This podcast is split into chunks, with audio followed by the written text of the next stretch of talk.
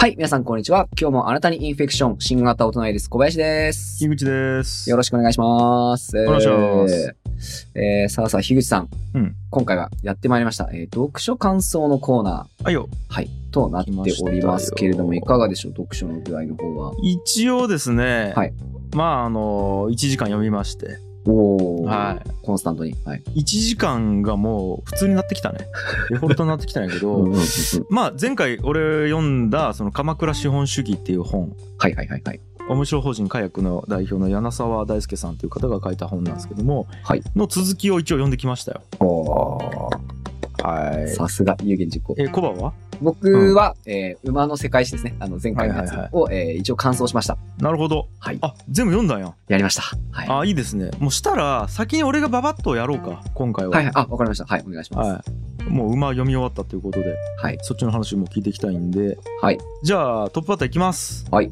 えーちょっとじゃあ前回の振り返りをざっとしますね。はい。えっ、と、鎌倉資本主義でサブタイトルが自分ごととして街を作るということっていう本なんですけど、まあ2018年に出版されてますと。はいで、面白法人火薬さんっていうのはまあ一応 IT 企業ではあるんですよ。で、えっと、ネット上の面白いサービス作ったりとかプラットフォーム作ったりウェブサイト作ったり、えー企画考えたりするようなところなんですけどもその代表の柳沢さんっていうのが鎌倉出身やと。はいで今は鎌倉を盛り上げる地方創生というか地域創生のこともめちゃくちゃやってるんですよ IT 企業なのにもかかわらずはい。うんはい。で、えっと、その活動を記した本なんですね。で、まあ、いろんなこと言いよって、えー例えば地域に行くとリトル東京みたいな感じのとこ多いよねとか要はその面白いさっつうのが東京のまあ劣化版みたいになっちゃうところを結構見るんやけどそうじゃないんじゃないかと。本当の面白さっつうのは多様性であって逆に東京にないものとか尖ったものとかそういうものが認められる社会っていうのを地域に作った方が面白いんじゃないかと。いうことを言ってたりとか、うん、あとちょっと面白いのが地域資本っていう考え方があるんじゃないかっていうことを提唱してますと。それは3つで地域経済資本地域社会資本そして地域環境資本、うん。まあ、経済社会環境というものの地域資本がありますと。でまあ経済っつうのは財源とか生産性よね。これがいわゆる一般的に僕らが思う資本主義の中のイメージできる資本っつうのが経済資本という形であると。であとの2つもあるんじゃないかということで社会資本っつうのは人のつながりっていうものがあるんじゃないかと。はいはいはい。で環境資本っつうものは自然とか文化みたいなもの、うん。この3つをちゃんと合計して地域資本っていう考え方をした方がいいんじゃないかと。今までは本当に経済資本っていうところにしかフォーカスしてなかったんじゃないかっていう提唱ですよね。うん。うん。うん。うん。うん。でこの辺って今まで定量化できてなかったと。うん。まあ BS、PL とかに出てきやすいのはやっぱり経済資本になるんだけどそ,、れ以外のって、まあ、数字で現れてこなかったし定量化して評価できなかったよねっていうところで今からこの評価基準を作るのは必要じゃないかみたいな話がおおー。ね。みたいなことを言ってました。で、えー今日話そうと思ってるのは、はい実際にじゃあどういう活動をどういう形でやってきたかっていうところなんですよ。うんうん前回話したのは、まあ、概念とか、はいこういう考え方で僕はやってますよって話をしてたんですけど、うん今回はじゃあ実際何をやったかっていう話をちょっと紹介したいなと思います。はいはいはいはいはい。それが、えー前回ちょっとね最後にちらっと言ったんですけど「カマコン」っていうイベント。なんですよ。これ、あのカマコンバレーの略なんですけども、えー要はまあ鎌倉でピッチコンテストみたいなイメージなんですよねいわゆるうんベンチャー界隈でいうところの。うんでまずカマコンがどういうことをやってたかっていうとまず人がバーッと集まりますと。うんでそこで僕はこういうことをやって鎌倉を面白くしますみたいな感じでプロジェクトをプレゼンしちゃうんですよね何人かで。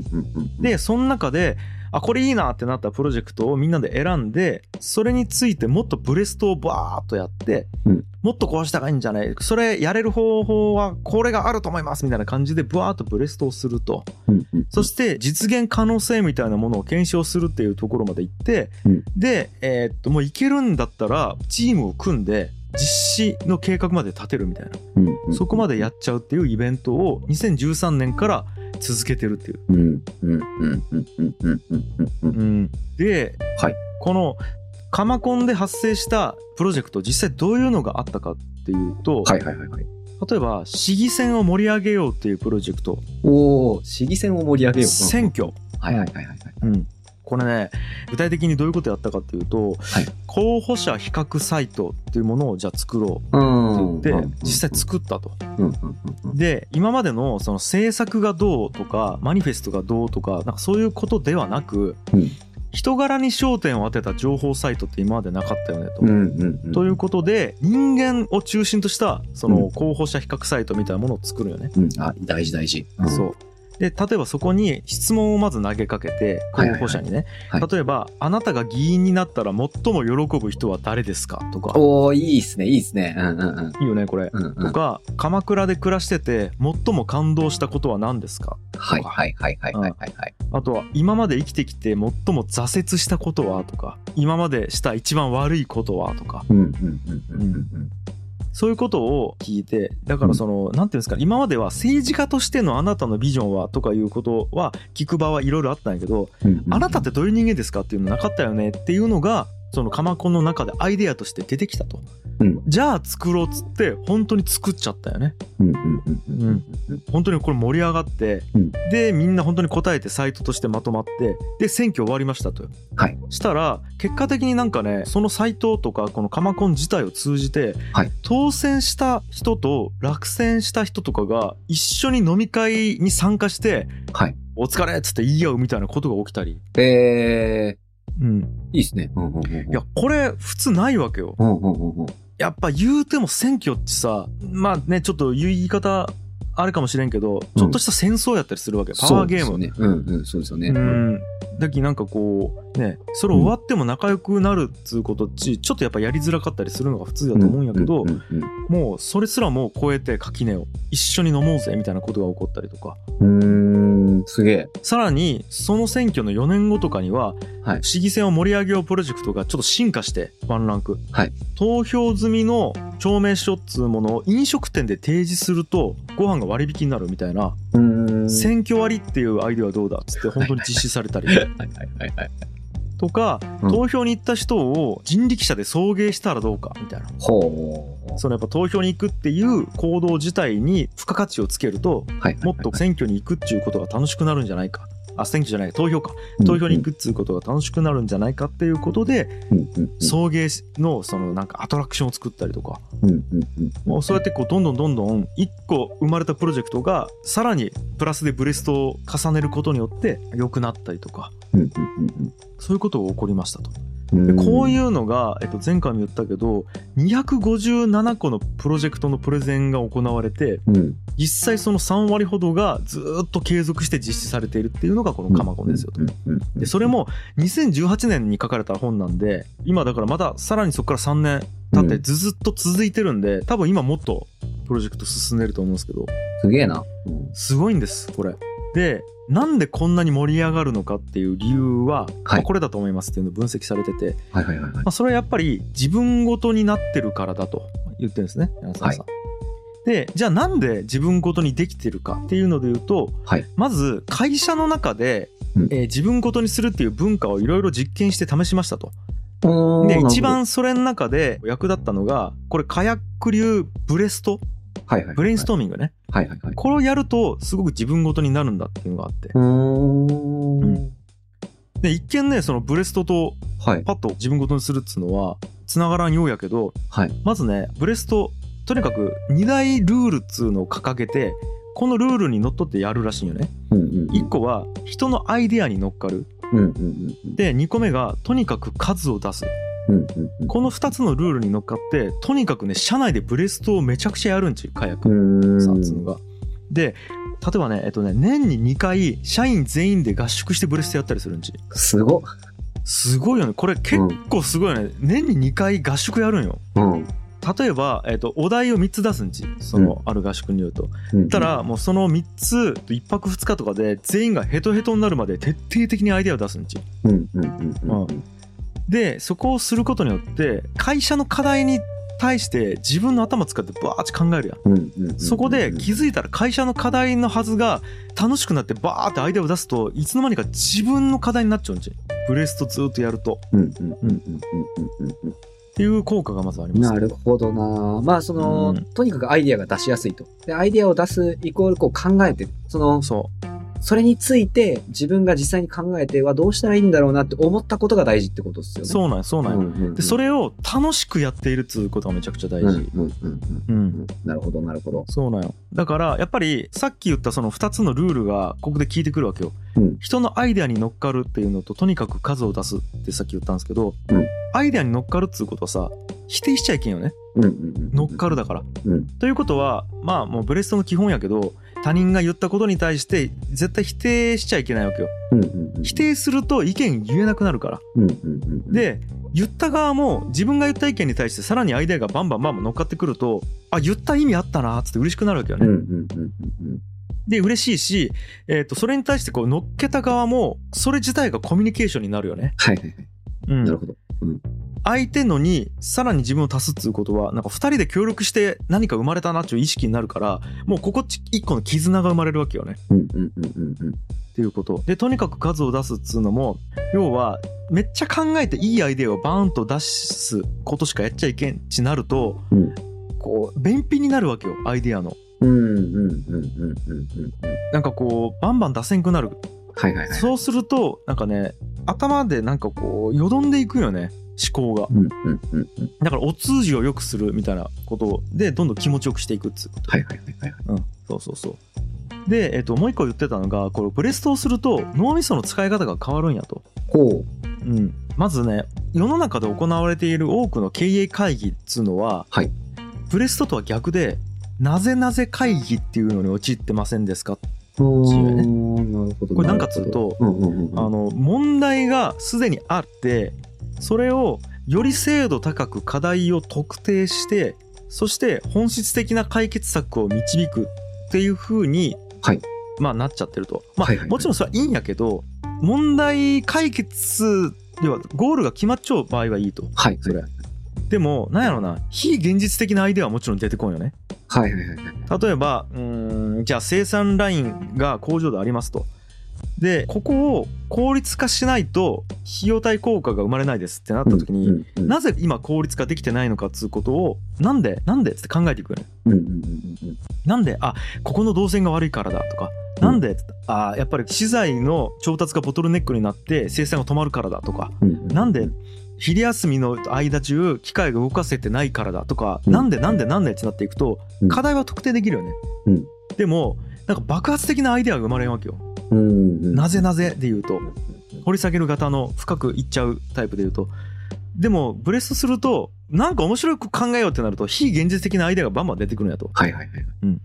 そこにやっぱりね逆になぜなぜじゃなくて理由や根拠なくて面白いからいいじゃんぐらいな感じでボンボン出すと、うん。そうすると横方向のアイデアが出やすくなるんやと。うんうんうん。うん。そうそうそう。でこれな面白い言葉があったんで紹介しますけど、はいはい。詩人のねなんかねポール・バレリーっていう人が言った言葉があるんやけど、はい。アイデアいっぱいの人は深刻化しないってって言った人がいるらしいんですけど、これ結構わかるなと思うよねいつも楽しく面白いアイディアで頭がいっぱいの人っち深刻に考えない気がするよねなんか、はいはいはいはいはいはい。ありますよね。そのアイデアブレストやるときのこう、うんなんか、なんていうんですかね、金言じゃないけど、そういう扱われ方してる印象ありますよね。そうそうそううんうんいやーこれなんかねまあ本に書かれてなかったんやけど俺もめっちゃ思うよねうんなんかクリエイティブな時っちうんうんうんやっぱワクワクしたり楽しくないとダメよねって思うわけ。うんうんうんうんうんなんでもそうじゃない？なんか。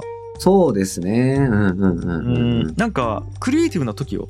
うんあのねうんトラブルの解決とかは本当に深刻で一生懸命みんなガーッてなってこう歯食いしながら考えても出るんやけどうんうんうんうん。なんか面白い例えばじゃあ軽音合宿ちょ俺らアイデア出したやんうんうんうんあんなんさ樋口さん楽しそうじゃないですかやりましょうよみたいな感じじゃない、うん、そうですね、そうですね。もろそれだけですね。うんうん。そうとかさ俺らがさ今までのポッドキャストの企画でやったはい1日で何本ポッドキャストを上げれるかやってみませんみたいなさ、はいはいはいはいはい。え面白そうみたいな感じやんはいはい。あれさいやもしこうはさ、はいちょっとポッドキャストの再生回数の絶対伸ばさないけんと思ってなんかこうアイデア出さないけんだけどなんか考えなんで今再生数が稼げてないのか考えよううんとか言いよったらうん、あんなアホみたいなアイデア出にくいと思うよ。出らんすね。うん。いやコバそれ違うと思うっつってそのアイデアは良くないっつってもっと真剣にこうこうこう特定せんとダメよとか言ったらうんうんうんうん。アホみたいなアイデア出らんのわけよやっぱ。と思うまずクリエイティブイコールなんかそんな感じっすもんね。そそのいいものっていうか、想像してイメージできる楽しいことを作りに行く必要があるっすよね、大体の場合。うん。うそこにはやっぱね理論を超えた何かがあるような気がしちゃって、うんうんうんうんうんうんうん。なるほど。そういうのを思ってます、はい、まあまあそういうのを会社でやってあいいなと思ったのでカマコンでやってみたらまあうん見事成功した、っていうことですね。うんだから会社でできることは地域単位でもやっぱりこう有用だったなっていうことをこれで実証実験できたみたいなことなんですけど。なるほど。でねこれをやると、まあ、もちろんね目的とゴールは最短距離ではいかないらしいよ。このブレスト大会やるっていうのは,、はいはいはい。だって無駄な意見バーって出るわけやき、非論理的な非合理的な。でもなんかプロセスでお互いのことを知るチャンスになるとまず。でそれを面白がって受け入れるということで結果として組織自体が生き物のように機能するようになってったっていうね。だけど無駄こそが生き物としてなんつうんかな組織をよりこう健康的に動かしていったみたいなうんことなんだけど、でねこれ面白かったのが、うん慶應義塾大学大学院システムデザインマネジメント研究科っていうとこころの。まあ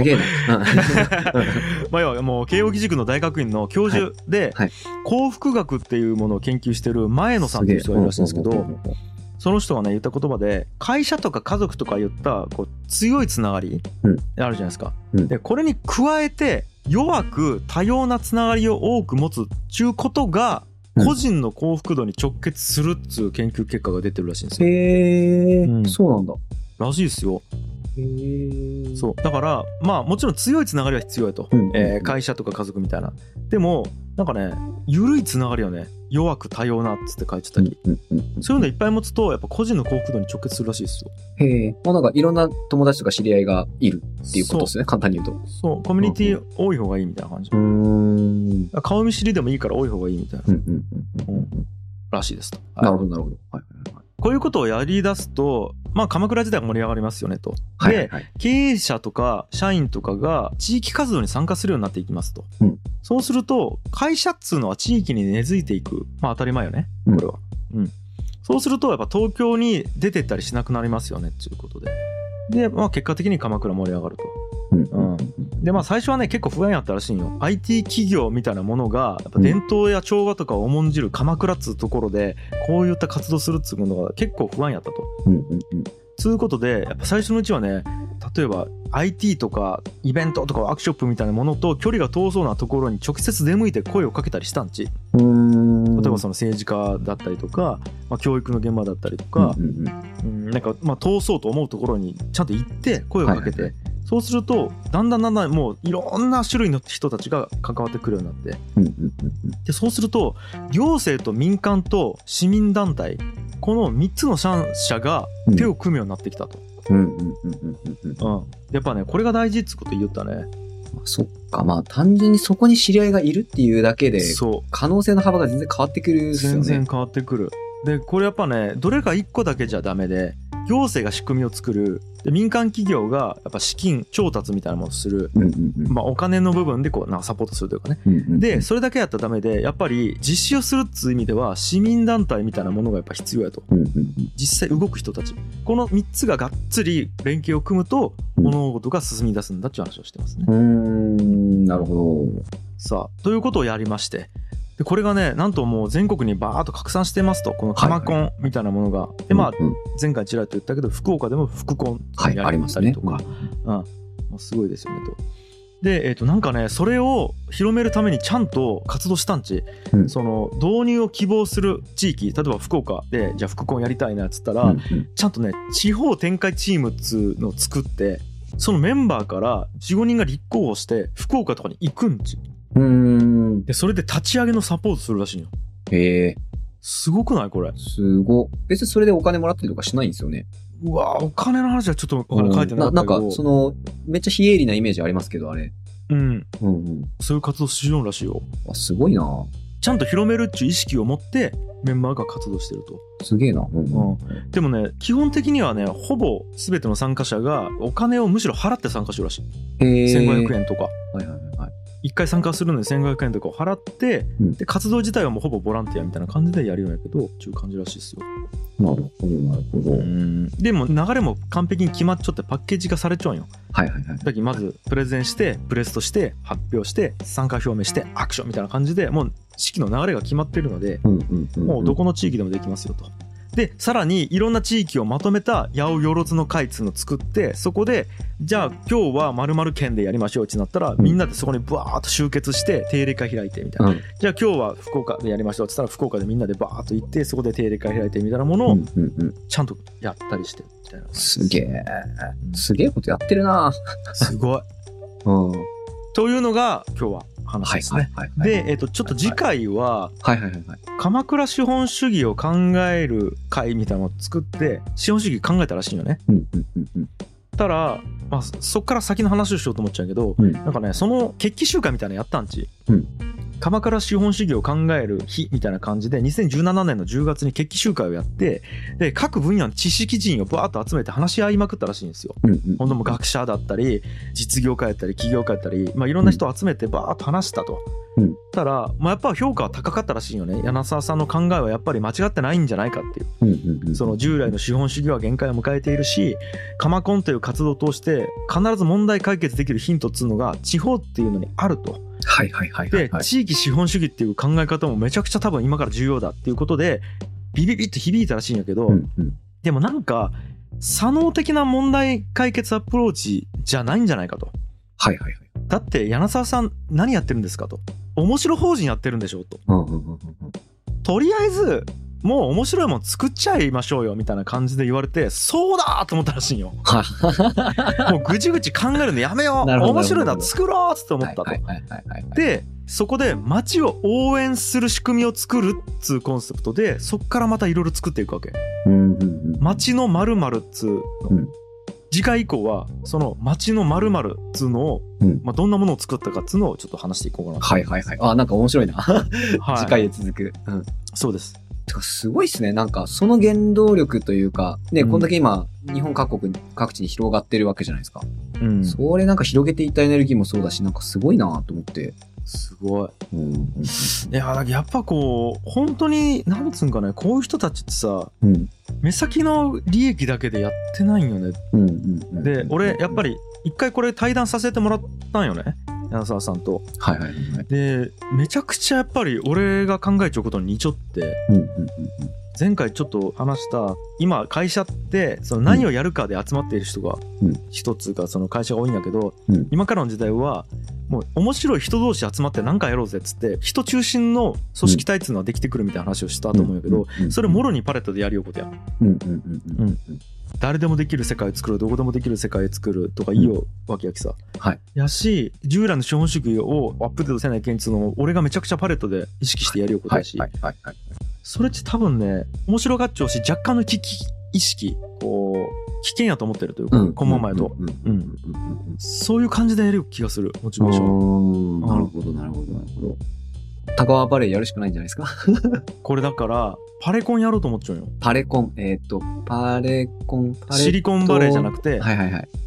パレコンバレーパレコンバレー。パパコンバレー。レットはいはい。あれパレコン。うんあ、いいじゃないですか。なんかね、うんもちろん田川っつうところのくくりでやってもいいんやけど、うんもはやパレットっち一個の地域やと思っちゃってそうですね。うん。そんな感じしますね。うん。やろ？パレットっちね地方なんよあそこ、うんうんうんタワーの中でも地方、やったら一回パレットで鎌子みたいなことをめちゃくちゃミニマムにやってみたらどうなるやかっつうのがちょっと興味があってはいはいはいはいはいはい。だから俺ねパレコン立ち上げますおー、宣言します。パレコンがここに立ち上がります。はい実はもうね、はい。第0回も決めちゃうんよ。おー。うん。やります。10それ月にもう参加は別に田川の人とかではないんですよね。パレットもうにとりあえず第はい0回に関しては、はい。オンライン開催しようと思っちゃうよ、ああ、なるほどなるほど。はい。うん、ちなみにね日程も決めちゃうんよ。えっとね10月6日の昼の13時からパレコンっつうのやろうと思っちゃう、なるほど。10月6日何曜日ですか？えっ、とね水曜日の13時水曜日の13時、お昼の1時ですね。お昼もうあえてなんかね、うん平日の昼間にしたったわ あえて。まずはまあ第0回っていうのもあって、うんまあ平日の昼間でも参加したいともし思う人がおったらそれは結構参与度高いなと思って、うんうんうんうん。そうそうそう。ちょうど現場被ってるんで、ちょっとなんとか調整してみよう。あちょ出てよコバ出たいっす、ら出たいっす。出たいっすけど、ちょっとあのー現場が被っちゃってるんで、うんえーと調整します。富吉大です。富吉大。えっとどこでどういう風に募集するかはちょっとまだ見てないけど、うんうんうんうんもしかしたら最初は結構俺の知り合いだけでゼロ回やるかもしれんしいきなりバーンと応募するかもしれんけど、はいはいはいはい。うん、まあまあそんな感じで進めていきますよえー、楽しそう。いいっすね。もうゴリゴリ進めていくっすね。ゴリゴリっすもうなんかやりそうなこと全部やっていく感じですね。やる やりまさすすが、樋口さん。ありがとうございます。一旦今日ははい以上ですじゃあ次回も、えっ、と、この鎌倉資本主義の続きがまた、えー次回聞けるということで。です30分経ったね30分経ちましたね。またこれ2回に分けるか前後編に行きます。前後編に行きましょうか。いやすいません。なんかやっぱね盛り上がるんよね、うんうんうん。多分聞いてる人もやっぱその本の内容しっかり入ってくるのが結構いいんじゃないかなと思うんですけどね。うん。うんはい。じゃあ分けまっか、はい。今回も。じゃあ次回、えー小林の方から馬の世界史の、えー続き完結編をえーお届けしたいと思います。今回はここまで。ありがとうございました。いいありがとうございました